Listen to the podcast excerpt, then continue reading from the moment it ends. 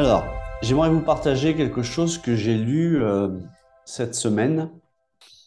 Et en fait, j'ai lu deux récits. Et euh, j'ai eu un grand point d'interrogation sur les deux récits.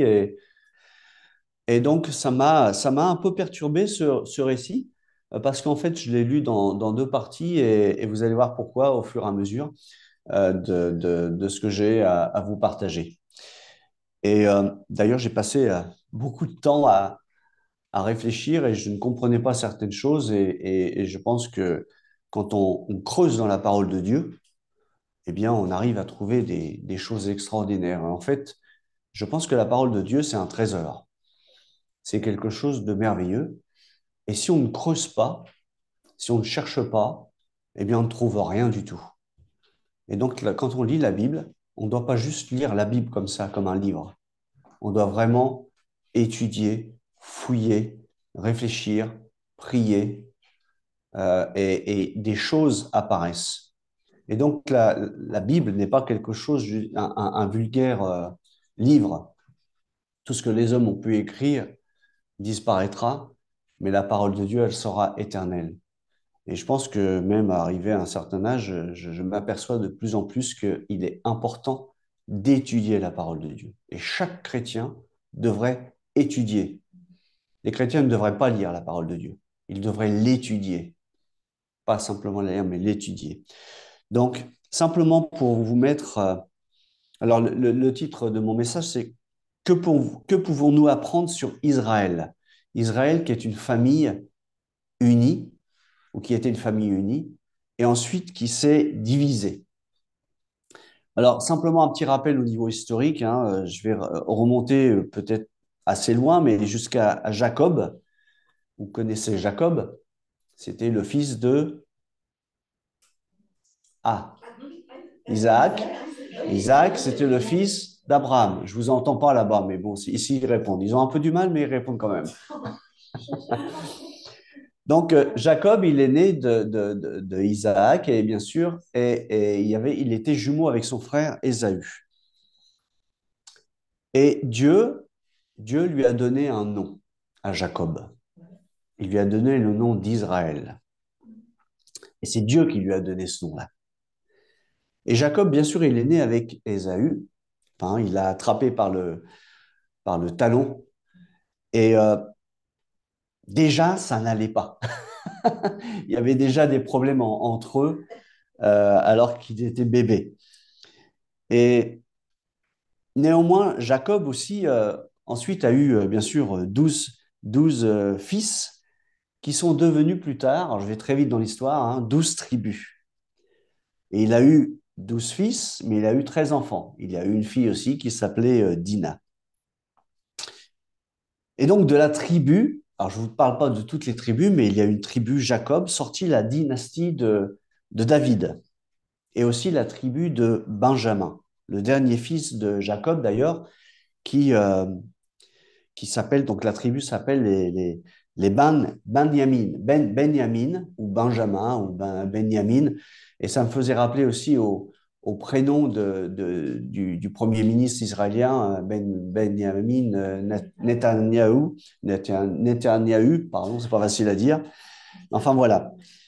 Et, et Benjamin, c'est celui qui réconforta Jacob dans son malheur. Hein, parce que déjà, euh, Rachel est morte euh, suite à la naissance de Benjamin.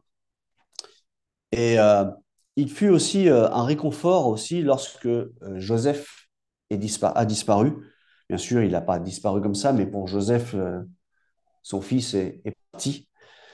Et euh, ce fut aussi un, réconfort, Benjamin, lorsque la famine est arrivée en Israël et qu'il a dû envoyer tous ses fils en Égypte en quête de nourriture. Donc tout ça, c'est pour vous montrer un petit peu.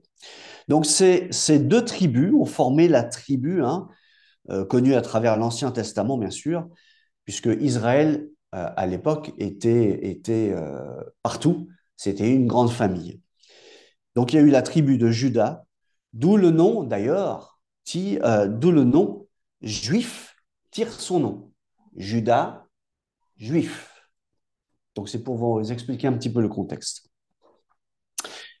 Et en fait, à partir de, Salomon, il y a, il y a eu des problèmes, parce que David était un homme selon le cœur, selon le cœur de Dieu. Et Salomon, bien sûr, euh, après la, mort de Salomon, il y a eu son fils qui est arrivé au pouvoir. Donc il s'appelait Roboam. retenez bien le mot, enfin le nom, Roboam, son fils. Et qui était bien sûr le roi de tout Israël. Donc Israël, à cette époque-là, était uni. Donc les habitants d'Israël, on les appelle les Hébreux ou les Israélites. Néanmoins, il y avait un ex-officier de Salomon qui est venu vers le roi Roboam et de la part bien sûr du peuple, un porte-parole on pourrait dire. Hein. Et suite à la demande du peuple d'alléger la domination euh, que Salomon avait imposée, eh bien Salomon a refusé ou plutôt Roboam, plutôt a refusé la demande du peuple de d'alléger, bien sûr. Et là, il y a eu un schisme, il y a eu une division qui a pris place, et Jéroboam devint roi du Nord avec les dix tribus, et Judas et Benjamin, donc les deux euh, tribus, Judas et Benjamin, allèrent dans le sud avec le roi Roboam, qui était le fils de Salomon. Donc Israël a été divisé en deux, les dix tribus au nord et les deux tribus au sud. Roboam au sud, fils de Salomon, et euh, Jéroboam, l'ex-officier de Salomon, qui devint roi. À savoir que Jérusalem se trouve au nord du sud, donc la partie élevée du sud. Voilà, c'est simplement pour vous donner un petit peu la situation d'Israël à cette époque. Donc je me suis dit, mais première réflexion, pourquoi une telle dispute? Quelle est la logique? On a une famille qui est unie, une famille selon le cœur de Dieu, puisque David était selon le cœur de Dieu. Et normalement, une famille qui est en Dieu, en Christ, ne doit pas être désunie ou divisée. Mais je pense que Dieu permet des fois des éclatements. Mais dans ces éclatements, il y a souvent des, conséquences, malheureusement. Et aujourd'hui, la nation d'Israël, on peut voir, par rapport à la guerre qu'elle fait en Palestine, eh bien, d'un seul coup, malgré les tribus, malgré les différences, elle se réunit. Elle est réunie pour confronter l'ennemi mais elle reste quand même éclatée par ces différences. Ma deuxième réflexion, c'est que le péché, dans cette histoire, a eu un rôle majeur, un, rôle très important. Et vous savez que les désirs humains l'emportent souvent sur la raison de Dieu. Et Dieu laisse faire. Il connaît le résultat final, qui peut bien d'ailleurs se terminer, si, alors seulement si, nous revenons à lui et nous le recherchons. C'est pour ça qu'il est très important pour les chrétiens de rechercher dans la parole de Dieu, de chercher vraiment la pensée de Dieu et ce que Dieu a pour nous. Et donc j'aimerais vous lire un petit peu la bataille entre Roboam et Jéroboam. Euh, bien sûr, à la mort de Roboam, il y eut Abijam. Alors dans la Bible, on a Abijam ou Abijah. Euh, tout dépend, euh, les, comment s'appelle, le livre dans Chronique, euh, c'est Abijam, Abijah, pardon, et dans le livre des rois, c'est Abijam. Mais les craintes. Alors j'aimerais bien vous lire un, récit. Abijah, donc, qui, est, qui prend la suite de Roboam. Et on va lire dans deux chroniques, chapitre 12, verset 16. Et on va, on va continuer euh, dans le chapitre 13, de 1 à 29. Et j'aimerais que tout le monde soit bien concentré sur, euh, sur ce récit. Ça ne va pas être très long. Deux Chroniques 12, verset 16.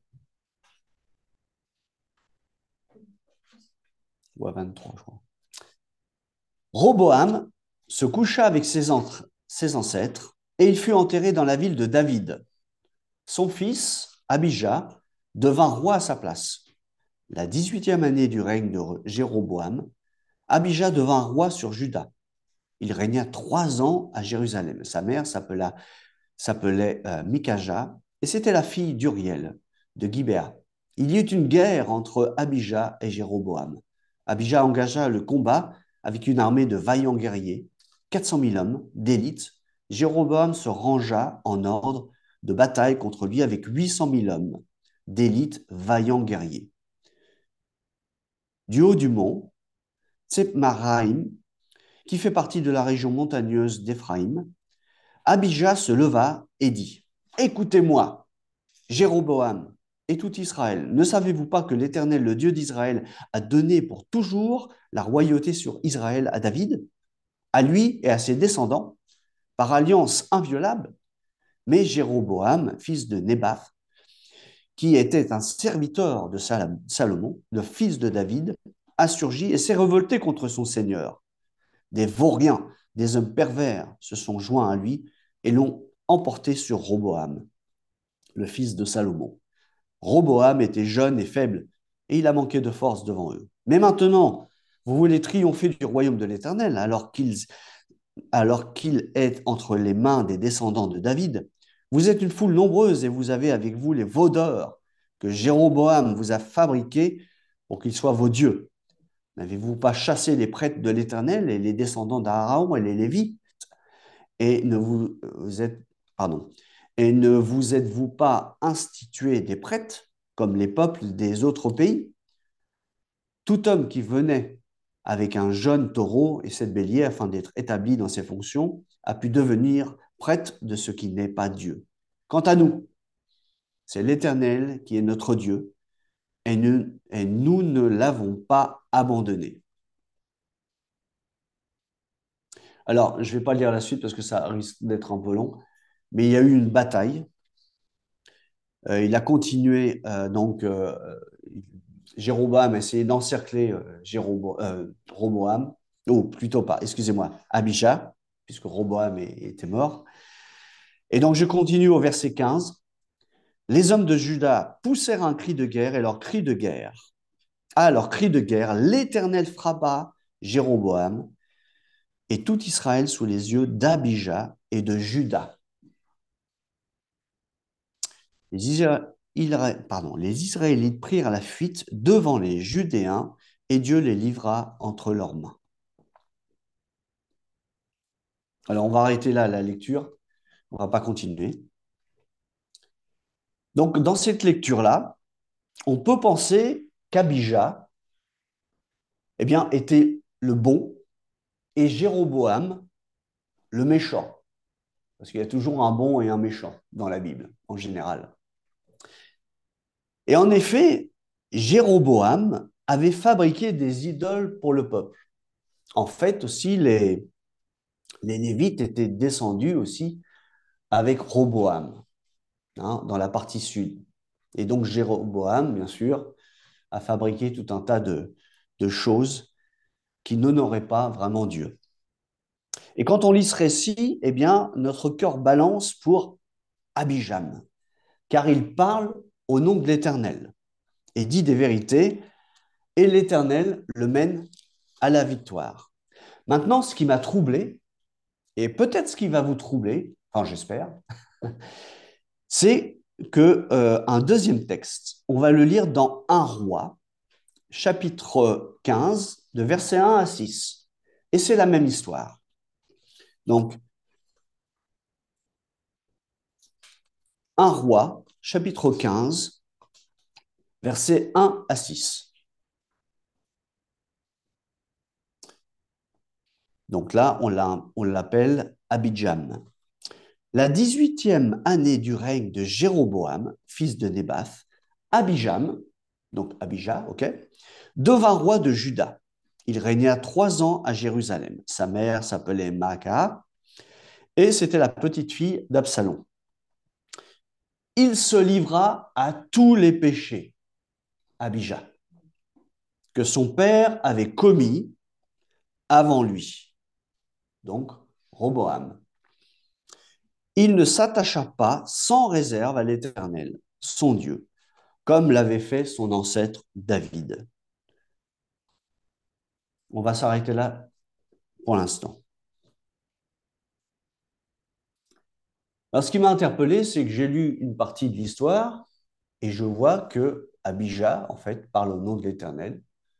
Et là, qu'est-ce que je vois dans cette même histoire, qui est un peu plus courte, dans un roi? Eh bien, en fait, qu'Abijah, bah, il a un autre visage. Et je me suis dit, franchement, est-ce que l'auteur s'est trompé quelque part? Je lis l'histoire dans Chronique, et je me dis, c'est formidable, parle au nom de l'Éternel. Voilà, il dit des vérités. Il reprend euh, Jéroboam, il est avec les Lévites, et d'un seul coup, il pêche. Il fait la même chose que son, que son, que son père. Il ne s'attacha pas sans réserve à l'Éternel.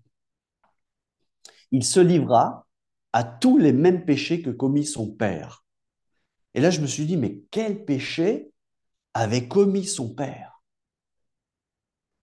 Eh bien, on peut le lire dans 2 Chroniques 12, chapitre, euh, verset 14.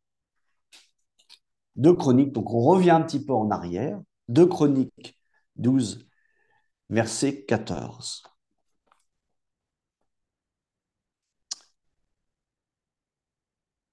Il fit le mal, tout un tas de choses, bien sûr, qu'on pourra découvrir après, parce qu'il n'appliqua pas son cœur à chercher l'Éternel.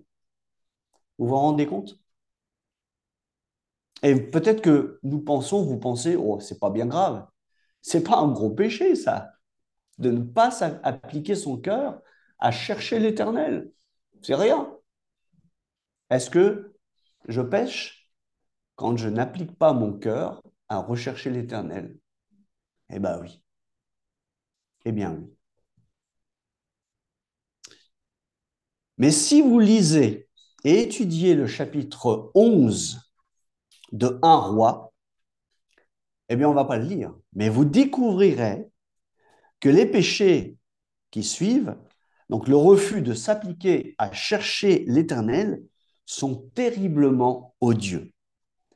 Parce que dès lors qu'on ne recherche pas l'Éternel, son Dieu, eh bien, on suit automatiquement d'autres dieux. C'est automatique dans la nature humaine. Salomon, pardon, tomba dans l'apostasie. Vers la fin de son règne, époque où les Israélites se mirent à adorer euh, l'Afstoref euh, des Sidoniens et la, déesse d'ailleurs, euh, Astarté, normalement déesse de la fertilité, et ils l'ont transformée en une déesse, quelque part d'aujourd'hui, on pourrait parler la déesse de la pornographie. Et c'était quelque chose de terrible. Son culte se caractérisait surtout par des parties de débauche qui se déroulaient dans les temples ou sur les hauts lieux consacrés au culte de Baal. Et je rappelle que Baal sacrifiait aussi des enfants. Endroit où officiaient des prostituées hommes et des prostituées femmes aussi. Et qu'est-ce que cela m'enseigne, bien sûr dans ces deux récits identiques, mais complètement différents? Eh bien, premièrement, que qu'est-ce que j'ai tiré de ce passage? Que nous avons la responsabilité d'enseigner nos enfants sur le droit chemin.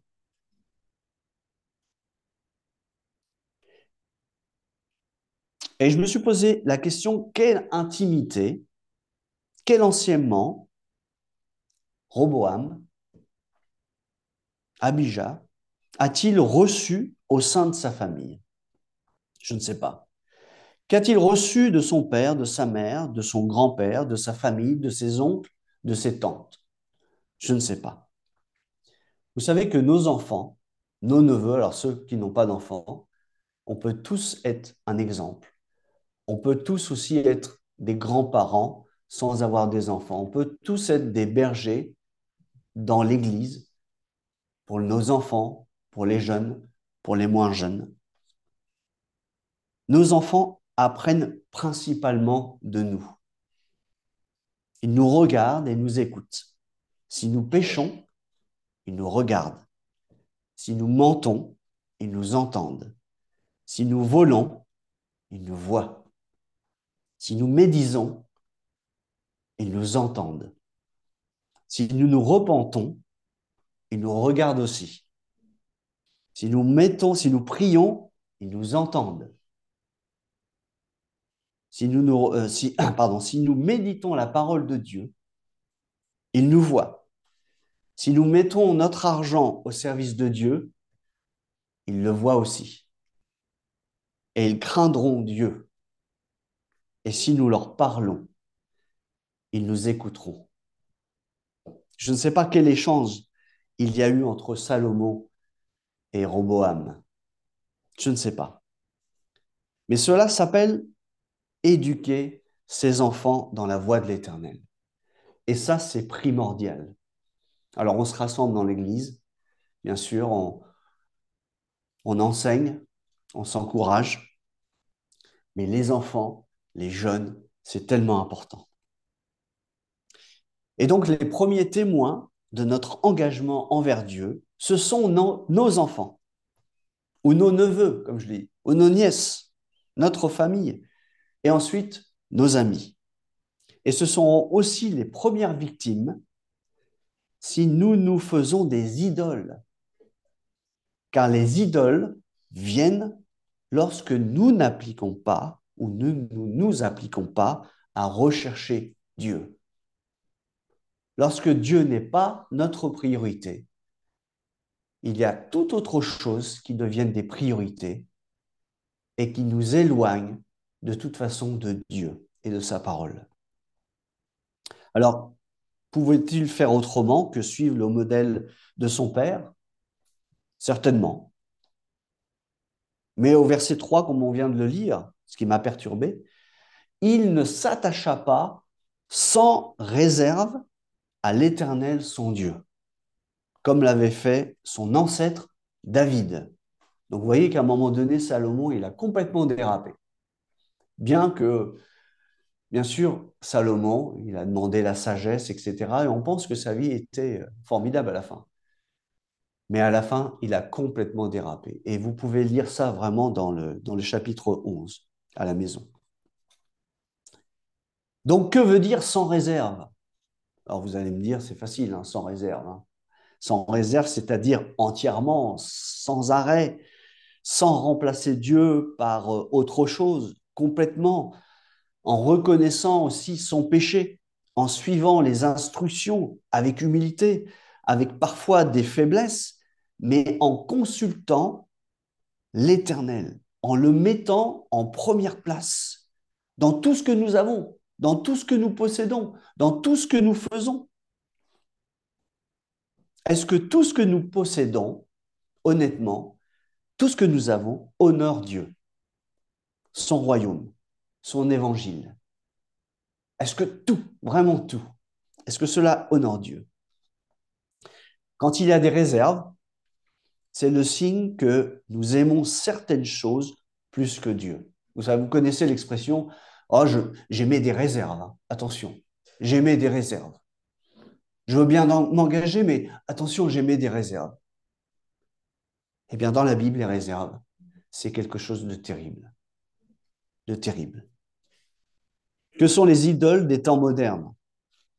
Peut-être on a créé des, idoles hein, dans nos foyers, dans nos maisons, je ne sais pas. Mais quelles sont les idoles des temps modernes? Alors peut-être c'est la sécurité monétaire. Ah, je fais confiance à Dieu, mais j'ai quand même des réserves. J'ai mes réserves. La consommation, les collections, peut-être les animaux de compagnie peuvent prendre plus de place que Dieu. La télévision, peut-être, hein, les séries télévisées, les jeux vidéo, les fêtes, les loisirs, les réseaux sociaux. Me vois-tu, me voilà, regarde ma vie. Plutôt que Seigneur, regarde ma vie, je me repens. Peut-être, je ne sais pas. Le sommeil aussi peut être euh, l'idole, une idole, parce que le sommeil peut remplacer des moments de prière.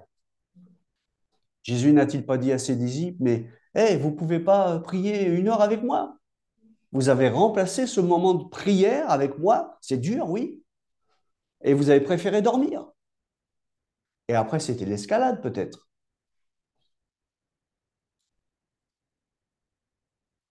Peut-être qu'après un moment de travail, je l'ai fait. On s'assoupit dans le canapé. Qu'est-ce qu'on fait? On met la télé. On se vide l'esprit. Mais on se, remplit en fait l'esprit de quoi? De quel genre de choses? Alors, je ne dis pas que tout est mauvais sur la télévision. J'aime bien regarder Arte sur certaines euh, émissions animalières. Mais encore, les animaux, ça peut devenir une, une, idole je peux complètement remplir mon esprit de d'émissions animalières toute ma vie, parce que j'aime ça. Bien sûr, c'est la création de Dieu, mais je ne dois pas remplacer Dieu par des choses.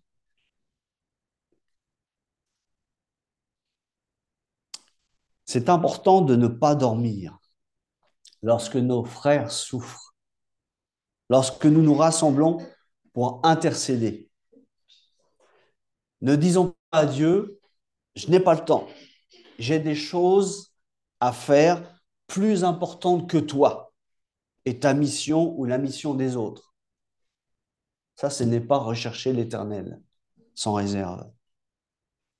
Si tu dis ça, si nous disons ça, ne nous étonnons pas que Dieu ne nous réponde pas. Donc ces deux textes nous enseignent que nous sommes en danger si nous jouons les yo-yo. Dieu n'a pas béni Abijam. À un moment donné, il a parlé en son nom. Et d'un seul coup, il a été, voilà, sans réserve. Yo-yo. Mais à cause de David, moi j'aime bien aussi la suite, l'Éternel donna un successeur à Israël, à Juda, aux Juifs, Jérusalem, 2 Chroniques 13, verset 23. On va le lire, si vous avez gardé la page. Il agit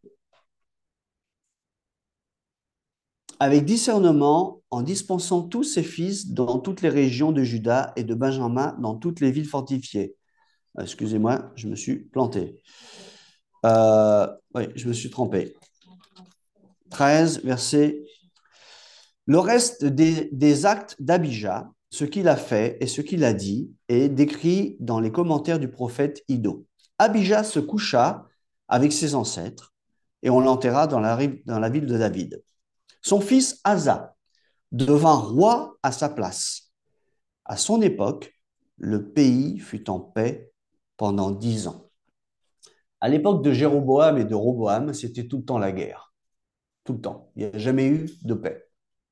On se demande pourquoi.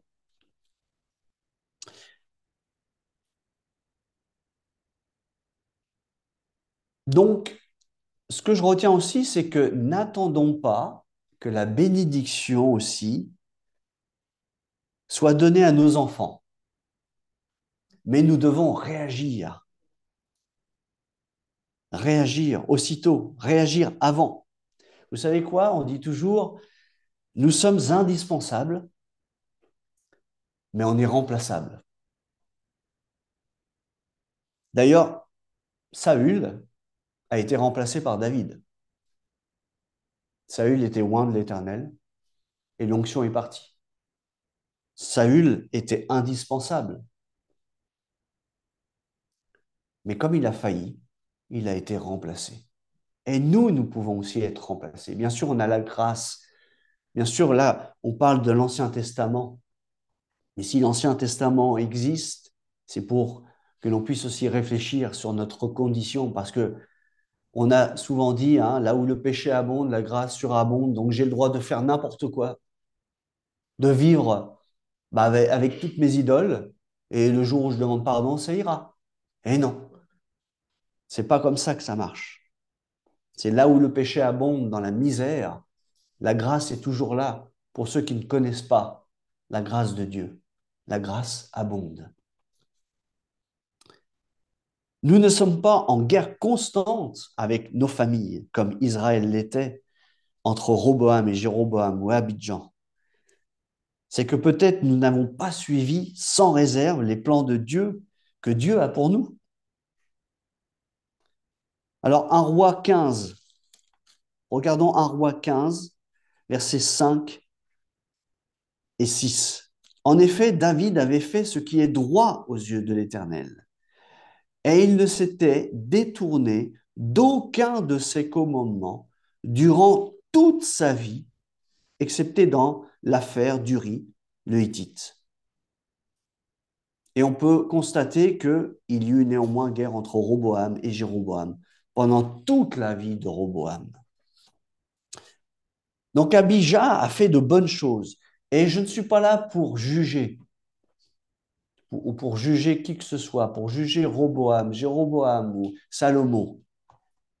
Mais je pense que ces personnages dans la Bible, je ne sais pas si, si ma vie était écrite dans la Bible, qu'est-ce que je dirais si on devait écrire toutes les mauvaises choses que j'ai faites?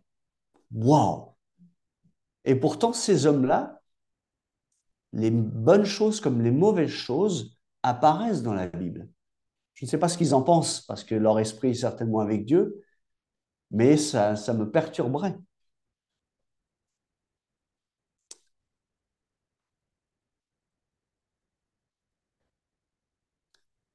Donc, il a fait de bonnes choses. Mais j'aimerais bien que ça devienne ces choses des exemples pour nous. Et afin de nous montrer qu'il est important de mettre Dieu en premier et surtout le chercher régulièrement. Et le chercher en premier dans l'abondance et dans la pauvreté. Parce que souvent, on voit que quand ça va pas, eh bien, on est prompt à abandonner vite fait Dieu. Quand il y a des conflits, quand il y a des soucis dans les familles ou autre part, eh bien, vite fait, on a vite fait le désir d'abandonner Dieu et de s'accrocher à des idoles. Dieu en premier, en premier dans la santé ou dans la maladie. En premier lorsque je reçois peut-être mon salaire et que je donne, non pas à vie, mais à l'action que vie mène pour l'Église, pour annoncer l'Évangile, pour former des disciples, bénir les affligés, donner aux pauvres, aux veuves, aux orphelins aider mes frères et sœurs dans le besoin, bénir les persécutés, en premier dans mon temps, mon organisation, dans mon travail, même si je suis débordé. Dieu est ma priorité. Pas juste le matin, mais dans le cheminement de toute ma journée. Il doit être omniprésent dans mes pensées, dans mes actes, dans ma famille, omniprésent aussi dans mes choix, dans mes achats, c'est très important. Est-ce que je vénère davantage certaines choses plus que Dieu? Vous savez, le danger, le grand danger de beaucoup de chrétiens, c'est d'être instable, c'est d'être sur le fil. C'est d'être un peu comme on appelle ça, là, ceux qui marchent sur les fils. Des équilibristes ou des. Euh, je ne me rappelle plus le nom, il y a un autre nom. Des funambules, voilà. Si je suis comme ça avec Dieu, ou avec l'Église. Une fois je viens, une fois je viens pas, une fois je prie, une fois je suis en bas, une fois je suis en, en haut. Et toute ma vie est comme ça. Alors Dieu devient une vulgaire roue de secours. Juste quand j'en ai besoin, je vais commencer à prier. Imaginez que je dise ça à ma femme ou à mes enfants. J'ai juste besoin de ma femme pour qu'elle me fasse à manger quand j'ai faim. C'est tout. Vous savez, ça, il y a des peuples hein, qui utilisent leurs femmes aussi comme ça. Hein. Ils marchent derrière le chameau ou voilà, et eux ils marchent, euh, eux ils marchent derrière le chameau avec le chameau, et peut-être que les femmes marchent derrière. Mais non, si je me suis uni à ma femme, c'est qu'on vit ensemble tous les jours, on pleure tous les jours, on se réjouit tous les jours ensemble, on partage des choses en chambre, ensemble, en chambre aussi. Ma langue a forcé, désolé. Mais c'est ça la vie de couple. c'est que nuit et jour, mes pensées sont avec ma femme. Et si mes pensées sont avec ma femme et aussi avec mes enfants et mes amis aussi, à combien plus forte raison mes pensées doivent être centrées sur Christ, sur Dieu, mon Créateur? Je donne de l'attention à ma famille. Eh bien, il faut que j'en donne aussi à Dieu. Abijam était instable. On peut le voir dans ces deux récits qui m'ont perturbé. Mais cela n'a pas, alors je vais finir par quelque chose de positif quand même, hein. mais cela n'a pas été le cas avec son successeur, Asa. Dix ans de paix ont suivi, et avec d'autres aussi. Et j'aimerais que on finisse, je vais simplement vous lire quelques passages dans deux Chroniques 14. Vous allez voir que c'est merveilleux. On va retrouver tout le vocabulaire que je vous ai donné. Asa, donc 2 Chroniques, chapitre 14. Asa fit ce qui est bien et droit aux yeux de l'Éternel son Dieu. Il fit disparaître les autels des dieux étrangers et les, lieux hauts, ou hauts lieux. Il brisa les statues et abattit les poteaux sacrés. Il ordonna à Judas de rechercher, rechercher l'Éternel, le Dieu de ses ancêtres, et de mettre en pratique la loi et les commandements. Il fit disparaître de toutes les villes de Juda les hauts lieux et les piliers consacrés au soleil, peut-être aux horoscopes. Et le royaume fut tranquille sous son règne, fut tranquille. Je continue au verset 6, un peu plus loin. Si le pays est encore il dit à Judas, si le pays est encore à notre disposition, c'est parce que nous avons recherché l'Éternel, notre Dieu. Nous l'avons recherché et il nous a donné du repos de tous les côtés. Vous voulez du repos? Rechercher l'Éternel. Les hommes ne peuvent pas nous donner du repos. Et quelquefois, peut-être dans les foyers, il n'y a pas de repos mais l'Éternel nous donne du repos quand on le recherche. Je continue au chapitre 15. L'Éternel est avec vous quand vous êtes avec lui. Si vous le cherchez, vous le trouverez. Mais il vous, mais si vous l'abandonnez, pardon, il vous abandonnera. Verset 4, chapitre 15. Mais dans leur détresse, ils se sont retournés, à l'Éternel, le Dieu d'Israël. Ils l'ont cherché et ils l'ont trouvé. Verset 7. Quant à vous, soyez forts et ne baissez pas les bras. Ça, c'est pour l'Église aujourd'hui. Car il, aura, il y aura un salaire pour vos actes. Verset 13. Si quelqu'un ne cherchait pas l'Éternel, le Dieu d'Israël, il devait être mis à mort. Mais c'est terrible, j'ai lu ça, mais je me suis dit, mais, c'est quelque chose de terrible dans l'Ancien Testament. Mais parce que Asa était tellement zélé contre l'idolâtrie qu'il fit mettre à mort homme, femme, jeune ou vieux, qu'importe, qu'il soit petit ou grand, homme ou femme. Verset 16, le roi Asa retira même le titre de reine-mère à Maaka sa grand-mère. Vous vous rendez compte ce qu'il a fait? Parce qu'elle avait fait une idole en l'honneur d'Astarté, cette fameuse déesse. Asa abattit son idole, la réduit en poussière et la brûla au bord du torrent de Cédron. Alors vous, allez me dire, mais c'est formidable la vie de, de. Par contre, à un moment donné, Asa a dérapé il a fait un pacte. A avec la Syrie. Et je peux lire simplement chapitre 16 au verset 7. Ahani alla trouver Asa. C'était un voyant, on l'appelle le voyant. Et lui dit, parce que tu t'es appuyé sur le roi de Syrie et que tu ne t'es pas appuyé sur l'Éternel, ton Dieu, l'armée du roi de Syrie t'a échappé. Et au verset 9, en effet, l'Éternel parcourt toute la terre du regard pour soutenir ceux dont le cœur lui est attaché sans réserve. Après, vous pourrez lire la suite à la maison. Et on finit par sans réserve.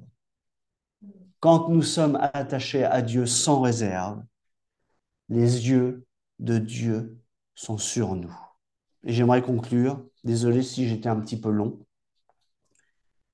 Dieu ne peut rien faire avec des gens qui ne, qui ne lui sont pas consacrés.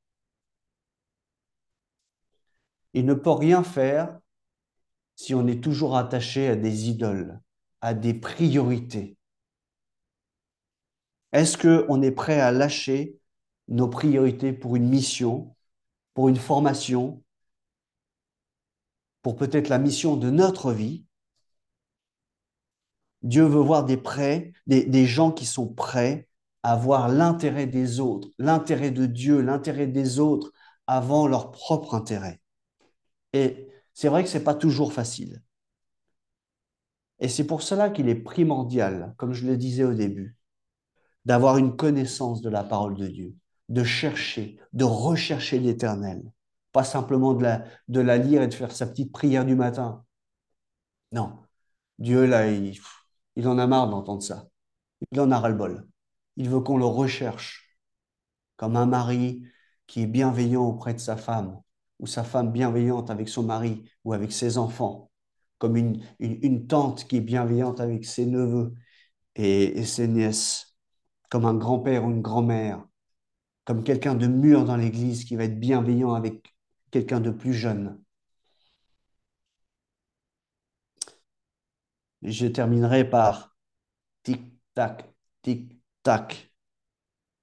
Lors de notre vie tourne. Elle peut être longue, mais vide dans ce monde, ou pleine de ce monde, ou alors bien courte, mais pleine de la recherche de Dieu sans réserve. Voilà, c'est une pensée que j'ai eue.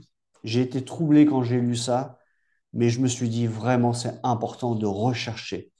Et tout chrétien, tout chrétien qui s'est converti il y a 10 ans, 15 ans, 30 ans, 40 ans, eh bien, doit être assez mûr pour rechercher l'éternel et se poser la question, qu'est-ce qui m'a fait faillir? Pourquoi j'ai toujours été un yo-yo? Il est temps maintenant que chaque chrétien puisse se plonger dans la parole de Dieu et rechercher l'éternel tous les jours. Que Dieu vous bénisse.